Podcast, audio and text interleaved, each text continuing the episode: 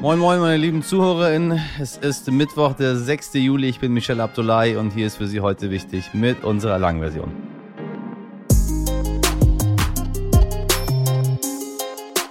Äh, liebe Hanseaten, bitte verzeihen Sie das Moin Moin. Ich wollte nicht geschwätzig wirken.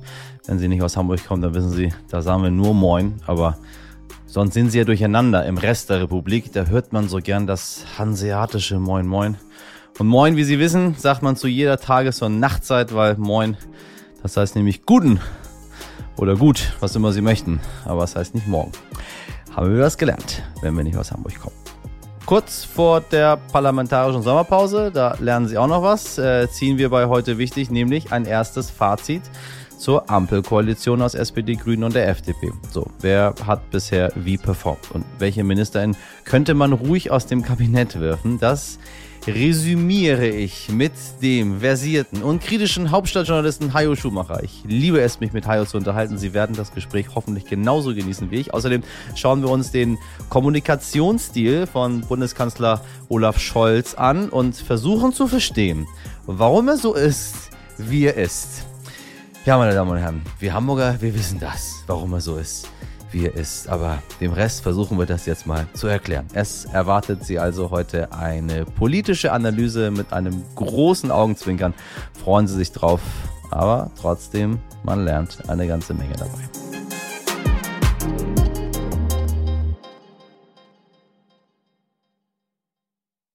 Zuerst für Sie das Wichtigste in aller Kürze. Italien ruft wegen Dürre in fünf Regionen den Notstand aus. Ab sofort bis zum Ende des Jahres soll es verboten sein, tagsüber Gärten und Sportplätze zu bewässern, Autos zu waschen und Schwimmbäder zu befüllen. Die Regierung von Ministerpräsident Mario Draghi reagiert damit auf die derzeit ungewöhnlich lang anhaltende Hitze bei ausbleibendem Regen. Sie sagte zur Bekämpfung der Wasserknappheit eine Unterstützung von 36,5 Millionen Euro zu, die in den betroffenen Regionen im Norden verteilt werden sollen. Und Corona gibt's auch noch. Seit Wochen steigen die Infektionszahlen. Laut Robert Koch Institut liegt die bundesweite Inzidenz inzwischen bei 687,7. Das macht sich auch in den Krankenhäusern bemerkbar. Wegen Personalmangels seien einzelne Stationen bereits abgemeldet worden. Zeitweise würden auch Notaufnahmen bei den Rettungsleitstellen nicht besetzt. Der Weg ist frei für die Aufnahme von Schweden und Finnland in die NATO. Die BotschafterInnen der 30 Mitgliederstaaten haben die notwendigen Beitrittsprotokolle unterzeichnet. Damit können die beiden Länder an allen Treffen des Militärbündnisses teilnehmen. Stimmberechtigt sind sie aber noch nicht. Die Mitgliedstaaten müssen die Erweiterung noch billigen. Der Bundestag könnte am Freitag zustimmen. Seit der Einführung der Ehe für alle sind mehr als 65.000 gleichgeschlechtliche Trauungen geschlossen worden. Ende 2001 lagen die Frauen mit 33.300 Ehen knapp vor den Männern mit 32.300 Ehen. Im Oktober 2017 hatte der Bundesrat die gleichgeschlechtliche Ehe einschließlich des uneingeschränkten Adoptionsrechts beschlossen. Zuvor hatten Paare nur die Möglichkeit, eine Lebenspartnerschaft amtlich eintragen zu lassen. Das macht es zum Beispiel schwieriger, Kinder zu adoptieren adoptieren. Heute startet die Frauenfußball-Europameisterschaft in England. Ja, das wussten Sie nicht, ne? Dann sind Sie damit definitiv nicht allein. In Deutschland ist der Männerfußball natürlich deutlich beliebter als der der Frauen. Dabei betreiben beide Mannschaften ja eigentlich den gleichen Sport. Neben der ungleichen Verteilung von Ruhm und Ehre erkennt man den Unterschied auch deutlich an dem Gehalt der Profispielerin. Equal Pay lautet daher die Forderung von Mannschaften auf der ganzen Welt. Frauen sollen genauso viel Gehalt bekommen wie Männer. Andere Länder wie die USA und Spanien haben es schon vorgemacht. Bei ihnen wurde Equal Pay eingeführt. Und was ist mit Deutschland? Das erklärt uns gleich mein Kollege und Redakteur Eugen Epp. Moin Eugen, bevor wir uns über Equal Pay unterhalten, ich hatte keine Ahnung, dass die Frauen-EM heute startet. Was muss ich dazu wissen? Die Europameisterschaft der Frauen beginnt am 6. Juli, also am Mittwoch, und das erste deutsche Gruppenspiel steht dann am Freitag an. Da geht es gegen Dänemark als ersten Gegner. Was man den Deutschen wirklich zutrauen kann, ist ein bisschen offen. Deutschland hat zwar schon achtmal den EM-Titel gewonnen, ist auch Rekord-Europameister. Und in diesem Jahr kann sich die Mannschaft von Bundestrainerin Martina Voss-Tecklenburg sicherlich auch was ausrechnen. Gehört da aber eher nicht zu den Favoritinnen. Das sind dann eher die Spanierinnen, die Niederländerinnen, die beim letzten Mal den Titel geholt haben. Oder auch die Gastgeberinnen aus England sind da zu nennen. Man kann also gespannt sein. Das Halbfinale könnte für Deutschland aber auch durchaus drin sein. Viele Fußballverbände haben in den letzten Wochen die gleiche Bezahlung für Männer und Frauen eingeführt. Das klingt wie ein großer Fortschritt. Zuerst wurde in den USA die gleiche Bezahlung für Fußballer und Fußballerinnen beschlossen. Dort hat traditionell der Frauenfußball ja auch einen ganz anderen Stellenwert als in Europa. Mittlerweile hat jetzt auch fast die Hälfte der Länder, die in diesem Jahr bei der Frauen-EM antreten, Equal Pay im Fußball eingeführt. Zuletzt waren das die Niederlande und die Schweiz kurz vor Beginn der Europameisterschaft. Die Modelle unterscheiden sich da teilweise etwas, aber prinzipiell soll es da Gleichberechtigung geben. Das heißt, da passiert durchaus etwas und äh, das ist auch eine neue Wertschätzung für den Frauenfußball, die natürlich vor allem für die Spielerinnen extrem wichtig ist. In einigen Ländern war es äh, sogar so, dass die Männer, ähm, also die Fußballer, auf Geld verzichtet haben, damit die Frauen besser bezahlt werden können. In Deutschland ist das nicht so. Ähm, da gibt es immer noch dieses Gefälle. Der DFB sträubt sich da auch noch etwas, muss man sagen. Aber natürlich wird im Frauenfußball nach wie vor auch viel weniger Geld umgesetzt als bei den Männern. Da muss man sich ja nur mal das allgemeine Interesse an den Frauenspielen anschauen, was sich dann natürlich auch auf Werbe- und Fernsehgelder auswirkt, die im Männerfußball einfach sehr, sehr viel höher sind und deshalb schüttet die UEFA auch ganz andere Prämien aus. Bei den Männern konnte der Europameister ähm, da im vergangenen Jahr bei der EM bis zu 28 Millionen Euro kassieren und bei den Frauen sind es jetzt nur etwas mehr als zwei Millionen Euro. Das ist eben schon eine deutliche Steigerung im Vergleich zu vorherigen Turnieren, aber halt immer noch ein riesiger Unterschied. Ist das beim Deutschen Fußballbund DFB auch absehbar? Von welchen Gehaltsunterschieden sprechen wir denn überhaupt in Deutschland? In Deutschland gibt es, wie gesagt, immer noch ganz unterschiedliche Prämien im Männer- und im Frauenteam. Und das liegt platt gesagt äh, erstmal daran, dass es vom Verband selbst da bisher kein Bestreben gibt, diese Lücke mehr oder weniger zu schließen, ähm, was natürlich auch ein großer finanzieller Aufwand wäre. Oliver Bierhoff, der beim DFB für die Nationalmannschaften verantwortlich ist, begründet das damit, dass der Verband bei den Männerturnieren eben auch ganz andere Summen einnimmt als bei den Frauen. Das kann man natürlich auch schwerlich bestreiten, aber bei den anderen Verbänden, die das Equal Pay eingeführt haben, scheint das ja kein Hindernis zu sein. Mm, man darf allerdings auch nicht unter den Tisch fallen lassen, dass die Prämien sich im Frauenfußball auch beim DFB deutlich nach oben entwickeln, wenn wir da auch mal in die Zahlen gucken. Also das ist längst nicht mehr das berühmte T-Service, das die Frauen 1989 bekommen haben, als sie Europameisterin geworden sind und das danach dann äh, immer wieder so als Symbol für diese fehlende Gleichberechtigung äh, zitiert wird. Bei einem Titelgewinn wären es in diesem Jahr jetzt 60.000 Euro und nicht mehr 37.500 wie noch beim letzten Turnier. Also das ist schon eine deutliche Steigerung. Aber auch hier der Unterschied zu den Männern, die hätten 2021 nämlich pro Kopf ganze 400.000 Euro für den EM-Titel bekommen. Allerdings muss man sagen, hört man auch von den Spielerinnen relativ wenig in diese Richtung und das ist manchmal schon etwas erstaunlich, weil das in anderen Ländern teilweise anders ist. Also die amerikanischen, die US-amerikanischen Fußballerinnen haben ja am Ende sogar geklagt gegen den eigenen Fußballverband. Und da gibt es in Deutschland kaum Stimmen, die sagen, wir wollen mehr Geld, wir wollen gleiche Bezahlung. Weder aus dem Team noch von den Funktionären im DFB, von den deutschen Fußballerinnen hört man stattdessen öfter mal den Begriff Equal Play statt Equal Pay. Also erstmal gleiche Trainings- und Wettkampfbedingungen und ähnliches, auch attraktivere Anstoßzeiten fürs Fernsehen sind da immer wieder ein Thema, wenn es um Frauenfußball geht. Also da scheint gerade eher die Priorität zu liegen. Aber klar, das Thema wird immer wieder aufkommen in den nächsten Jahren, auf jeden Fall äh, vor den großen Turnieren, so wie jetzt, gerade auch durch die Entwicklung, die es in anderen Ländern gibt. Und ich bin mir sicher, dass dann auch irgendwann mehr aus dem Team selbst kommen wird in diese Richtung und dann wird der Druck auf den DFB in dieser Angelegenheit immer größer. Danke, Eugen, für deine Expertise. Und falls Sie, liebe HörerInnen, die Frauen-WM verfolgen möchten, dann haben Sie es gerade gehört. Das erste Deutschlandspiel ist am Freitag um 21 Uhr. Und wissen Sie, wer es definitiv nicht gucken wird? Ich. Ich mag keinen Frauenfußball. Fertig. Finde auch überhaupt nicht, dass es gleich bezahlt werden sollte. Also, wenn das eine so populär ist, und das andere irgendwie, ja, unpopulärer. Dann finde ich nicht, kann man sagen, ja, aber wir Frauen möchten das gleiche Geld bekommen wie Cristiano Ronaldo. Sorry. So, und jetzt können Sie sich darüber aufregen.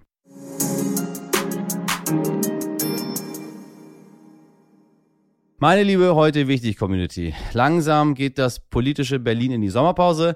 Es stehen nur noch wenige Termine an und die MinisterInnen sind schon auf dem Sprung in den äh, Charterflieger nach Malle. Doch bevor das passiert, ziehen der Journalist Hajo Schumacher und ich noch ein Zwischenfazit dieser Ampelregierung. Der wunderbare Hajo Schumacher ist ein alter Bekannter. Sie kennen ihn vielleicht schon aus den Folgen 48 und 114. Damals haben wir über die Koalitionsverhandlungen gesprochen. Nun ist der Koalitionsvertrag fix und das erste erste halbe Jahr der Ampel schon vorbei. Mit wem könnte ich dieses Fazit also besser ziehen? Wie sich Wirtschaftsminister Robert Habeck so gut positionieren konnte und aus seinem Darstellungsministerium eine richtige Burg gemacht hat und wer bei Olaf Scholz im Hintergrund die Fäden zieht, das erzählt uns Hajo jetzt und erklärt auch gleich noch, was ein Darstellungsministerium ist. Mein lieber Hajo, ich grüße dich, da bist du wieder. Guten Morgen. Schönen guten Morgen. Äh, und unsere ZuhörerInnen lieben dich, deswegen hole ich dich immer, Ach, wieder, im, im, immer wieder du doch nur so, rein. Nee, nee, nee, nee, nee, nee, nee, nee, nee, nee, nee, nee, Ich bin ein alter äh, weißer Mann. Die, die brauchen wir. Die, die sind wieder in, sag ich dir. es, ist, ist wieder, ist Seit Olaf Scholz, oder? Ja, wir haben genug Diversität gehabt. Jetzt können wir wieder zurückkehren, was, was, was auf das Bewährte. Steile These. Erklär das mal deinen Mitarbeitenden. So, ja, das ist so. Ah, also, erstmal erstmal drei kurz dazu Beginn hier. Welchen Minister oder Ministerin würdest du aus dem Kabinett schmeißen? Ähm, also Frau Lamprecht hat das schon, hat da schon sehr, liegt da schon sehr weit vorne. Ja, ich finde es aller, allerdings auch interessant, wie der hochgelobte Karl Lauterbach, den ja auch viele Journalisten so gerne im Kabinett gesehen haben, weil er sie halt alle immer gefüttert hat, wie der ja. an so einer Ministerialarbeit auch, ich will nicht sagen scheitert, aber doch sich abkämpft. Knabbert. Ja. Und es gibt einen so großen Unterschied. Mein Doktorvater, Professor Karl Rudolf Korte, hat das schon vor vielen, vielen Jahren gesagt. Es gibt Darstellungspolitiker und es gibt Handlungs- oder Entscheidungspolitiker. Der Darstellungspolitiker ist einer, der auf der Bühne rumspringt in Talkshows und der Politik erklärt und der ist auch wichtig. Also gar keine Frage. Kubicki ist so einer oder eben Karl Lauterbach. So, und dann gibt's eben diese Entscheidungs- oder Handlungspolitiker, der dann hinter den Kulissen, dann in den Ausschüssen und Machen und Gesetzesvorlagen, davon siehst du gar nichts, aber das ist natürlich für uns alle, für die Gesetze, für das Leben äh, genauso wichtig. Oder also insofern kannst du nicht sagen, der eine ist der Clown und der andere macht die Arbeit, sondern beides ist wichtig. Politik muss vermittelt werden. Ja, und da sind wir vielleicht schon beim Thema. Ja, also wir haben ja äh, unseren äh, Bundeskanzler, mit dem einige jetzt aktuell auch viele Journalisten, die nicht so zufrieden sind mit seiner mit seiner Art und Weise. Er wurde äh, gefragt, ob er Sicherheitsgarantien äh, für die Ukraine denn konkretisieren könnte. Und dann sagt er, könnte ich. Das ja. war's. Ähm, ich meine, wir haben uns über mehr, ja. Sag. Du hast eine, äh, du hast eine ganz wichtige Passage in diesem Zitat vergessen. Er sagte, könnte ich? Und dann kam eine Pause und dann kam so ein, so, so ganz kurzer Lacher. Und, ja. Und dann sagte er, das war's. Und dieser Lacher war das Problem, weil es so von ganz oben runter kam. Es hatte sowas, ah, schon herablassendes. Also das habe ja nicht nur ich und du, wir haben das nicht nur so wahrgenommen, sondern eigentlich die ganze Republik. Und das ist schon auch eine Seite von Scholz, die auch im Kanzleramt bei seinen Leuten nicht so gut ankommt. Er hat das Talent, seinem Gegenüber das Gefühl zu geben, dass er eigentlich alles besser weiß. Warum ist er so? Ist er, ist er arrogant? Also ich, ich kenne ihn ja, er hat auf mich ehrlich gesagt nie so gewirkt. Ich, was, was ist da passiert? Ist er jetzt, weil er Kanzler ist, irgendwie anders geworden? Oder warum macht man sowas? warum macht man sowas? Also die gute Nachricht ist, er hat sich nicht immer total unter Kontrolle das, das ist jetzt so das Positive im Negativen, wie unterläuft. Haben wir uns ja gewünscht. Was. Jemand, der sich mal nicht unter Kontrolle hat. Nach äh, ähm, vielen, vielen Jahren Frau Merkel haben wir jetzt was anderes. Da sind auch, ist man wieder unzufrieden mit. Er gibt ja Interviews am laufenden Band, ist ja überall in jeder Sendung, ähm, aber das ist dann irgendwie auch nicht richtig. Jein. Also am Anfang dachten die, die könnten mit so einer sparsamen Merkel-Kommunikation durchkommen. Die Lage ist aber eine andere, weil wir jetzt eine, eine Verquickung von ganz vielen ekligen Phänomenen haben. Wir haben den Krieg, wir haben die Inflation, wir haben den Gashahn von Putin und du musst ja kein Hellseher sein, um vorherzusagen, dass die nächsten, Lindner hat das ja auch gesagt, die nächsten zwei, drei, vier, fünf Jahre es mit dem Wachstum und dem billigen Geld und so echt vorbei ist du und ich, wir sind beide keine Hartz-IV-Empfänger oder Menschen, die für Mindestlohn arbeiten. Aber ich sehe das zum Beispiel bei meinem großen Sohn, der macht eine Lehre zum Garten- und Landschaftsbauer und der kriegt sowas, glaube ich, so 700, 800 Euro im Monat. Ja. Und ja. der merkt das wirklich beim Einkaufen. Der sagt, was vor einem Jahr 20 Euro gekostet hat, kostet jetzt 25, 30. Also der klassische Warenkorb. Ne? Und das macht ganz vielen Menschen, Alten und Studenten und so macht das wirklich viel aus. Und ähm, natürlich wird eine Regierung als allererstes dafür verantwortlich gemacht, auch wenn die gar nichts dafür können. Frau Merkel hat ja auch dieses so, egal was ist, wir zahlen's. Während der Corona-Pandemie auch, egal was ist, wir hier noch was und da noch was, das war alles gut. Die Menschen haben sich natürlich dran gewöhnt, dass der Staat bei allem hilft. Nur irgendwann ist dieses Hilfsversprechen mal zu Ende.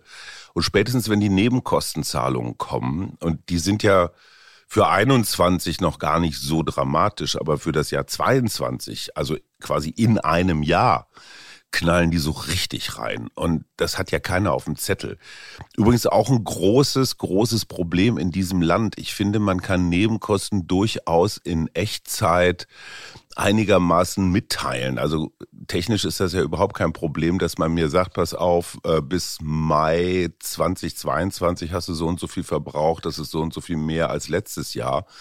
In diesem mhm. Land kriegst du ein halbes Jahr, nachdem das Mietjahr vorbei ist, kriegst du so einen Zettel, und das ist ein bisschen so wie so ein Lotterielos, allerdings ein Total. negatives. Ist da ein bisschen Guthaben drauf oder, oder musst du richtig nachzahlen? Oder nicht. Ja, ja, das richtig, ist auch für die ja. Leute echt schwer zu planen, ne? jetzt was, was Finanzen angeht. Und man verdrängt ja solche Sachen auch ganz gern.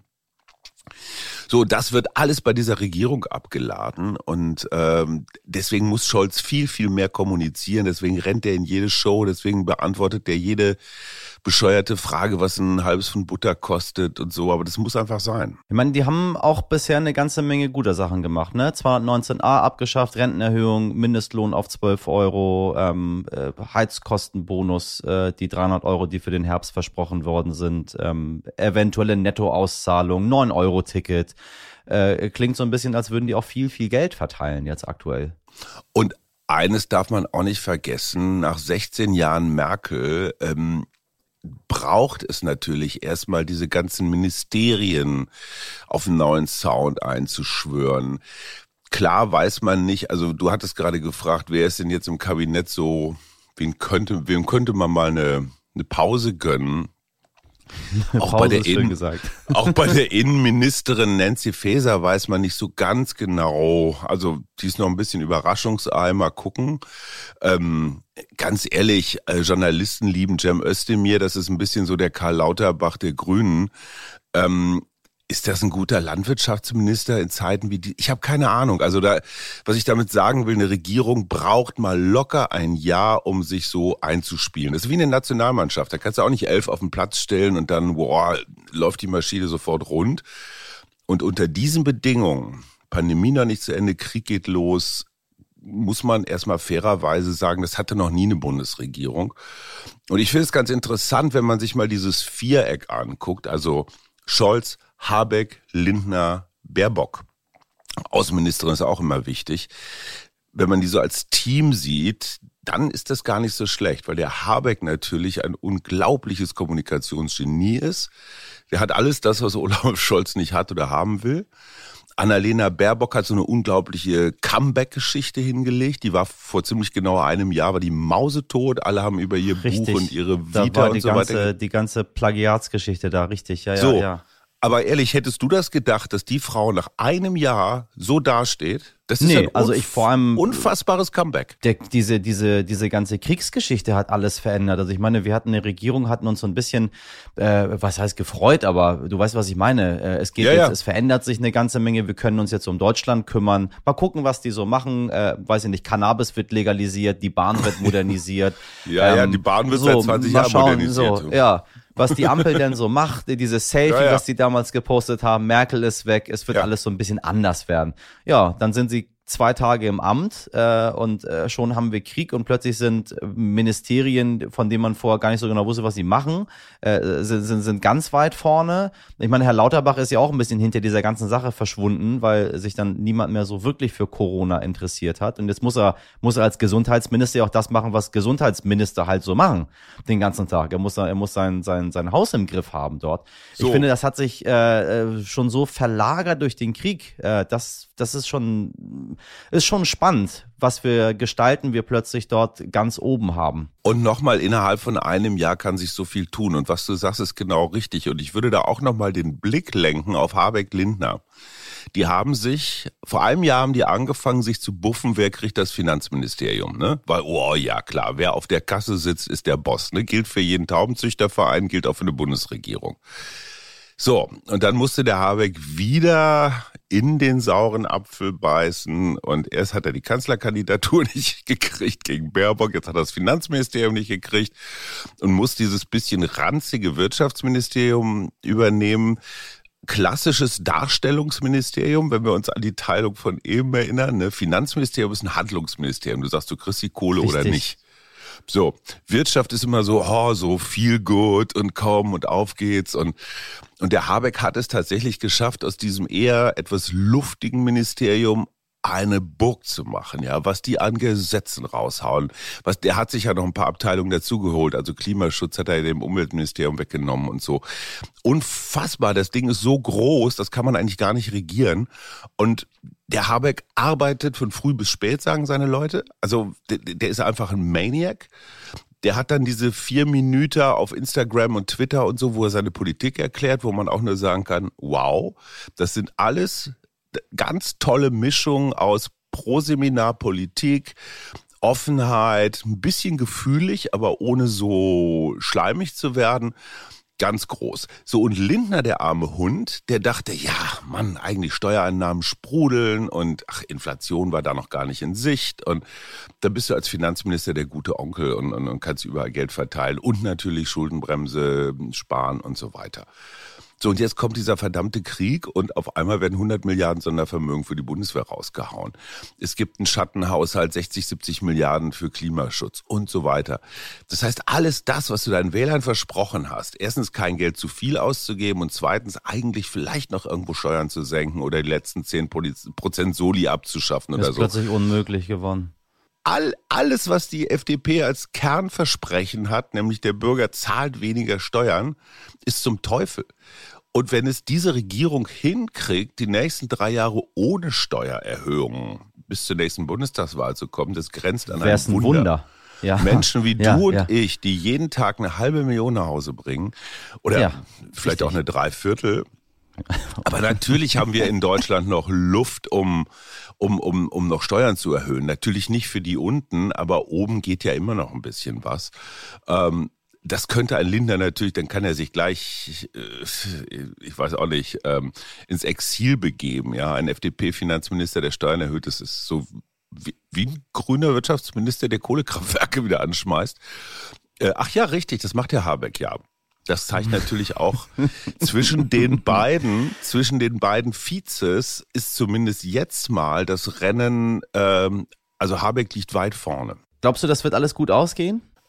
Oh, also, äh, es gibt ja Menschen, die sagen, was da in der Ukraine passiert, weist hier und da darauf hin, dass miteinander kommuniziert wird. Die Russen ziehen von der Schlangeninsel ab.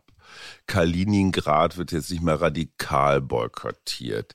Lysychansk ist gefallen, das heißt, die ostukrainischen Gebiete sind jetzt dann so langsam in russischer Hand.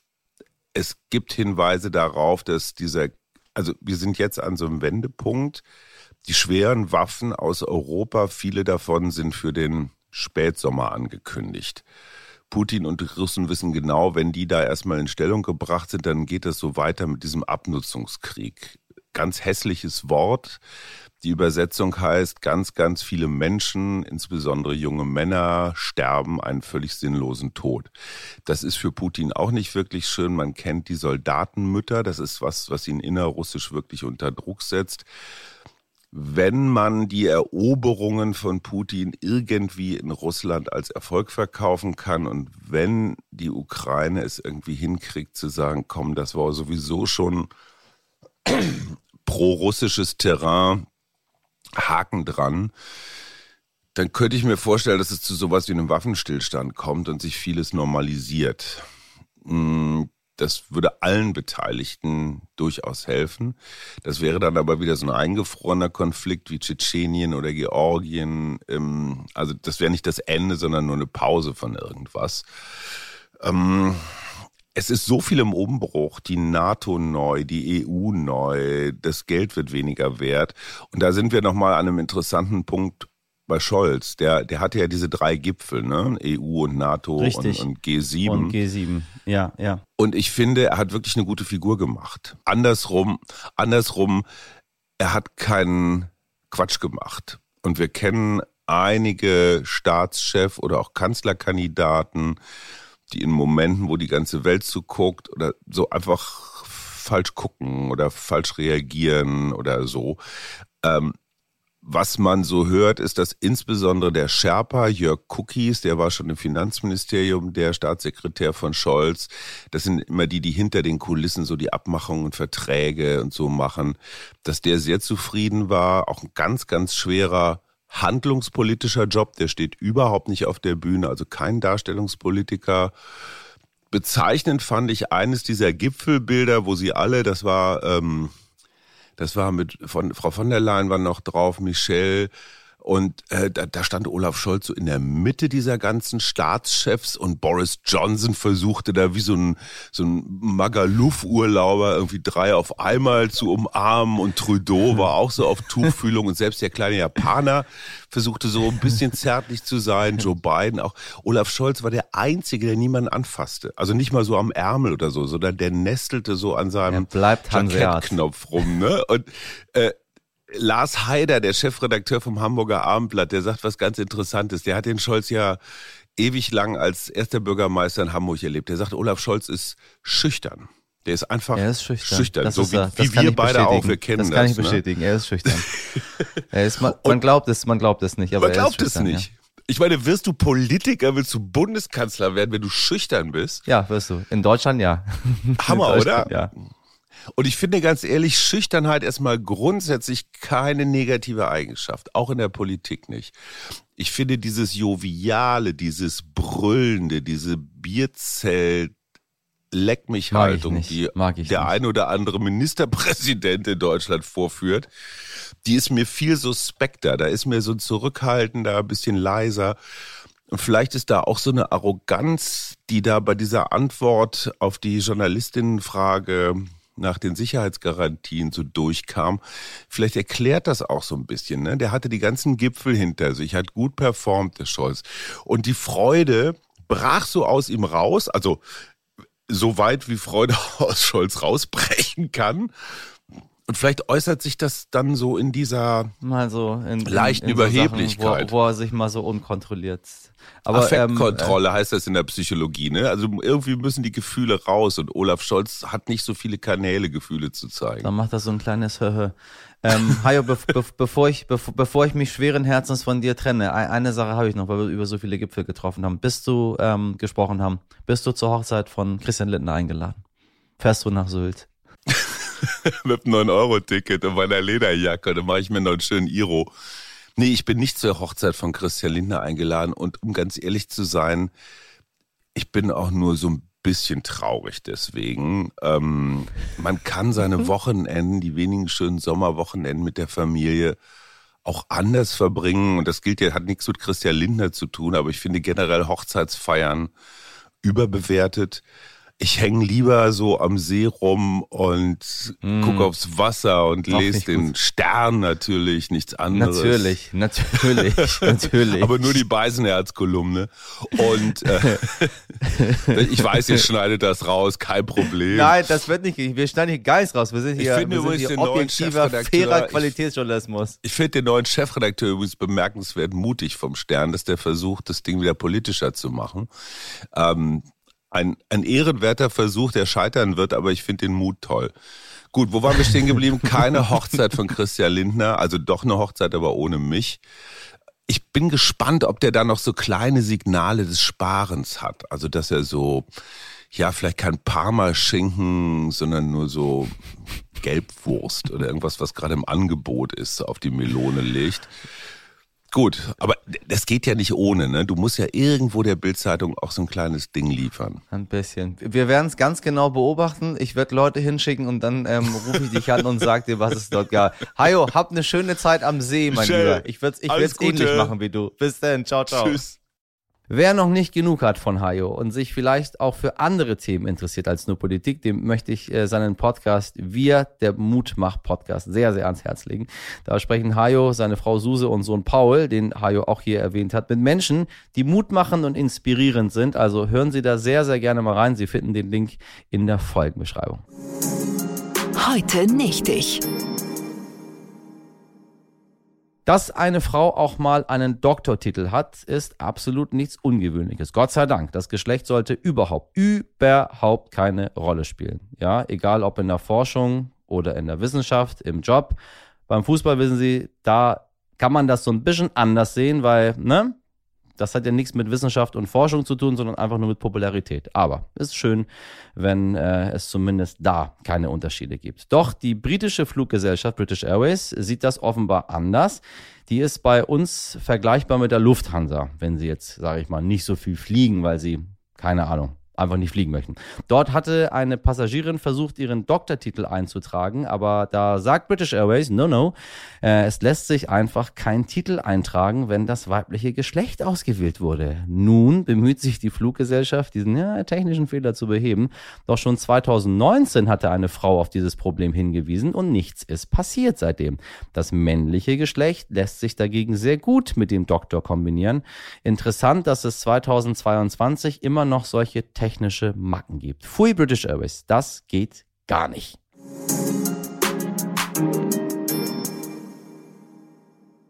Und da sind wir auch schon am Ende gelandet, falls Sie für uns noch die eine oder andere Geschichte, Ungerechtigkeit oder einfach ein wichtiges Thema haben, dann immer her damit. Heute wichtig, stern.de ist die Adresse Ihres Vertrauens. Nicht vergessen, auch in der Sommerpause abonnieren Sie uns, empfehlen Sie uns weiter und bewerten Sie uns gerne auf allen Plattformen mit so vielen Sternchen, wie Sie mögen. Meine Redaktion hat leider, warum leider? Man braucht keinen Doktortitel. Auf jeden Fall haben beide keinen. Mirjam Bittner und Dimitri Blinski, Laura Chapo auch nicht und Jennifer Heinzel auch nicht. Produziert wurde diese Folge von Professor Dr. Lia Wittfeld. So nenne ich sie, weil sie kann das sehr gut, was sie da technisch macht. Wissen Sie, ich habe auch keinen Doktortitel. Ah, hätte ich doch bloß einen, dann würde ich meine Knieschmerzen behandeln können. Wir hören uns morgen wieder ab 5 Uhr. Einen wunderschönen Mittwoch wünsche ich Ihnen. Machen Sie was draus. Ihr Michel Abdullahi.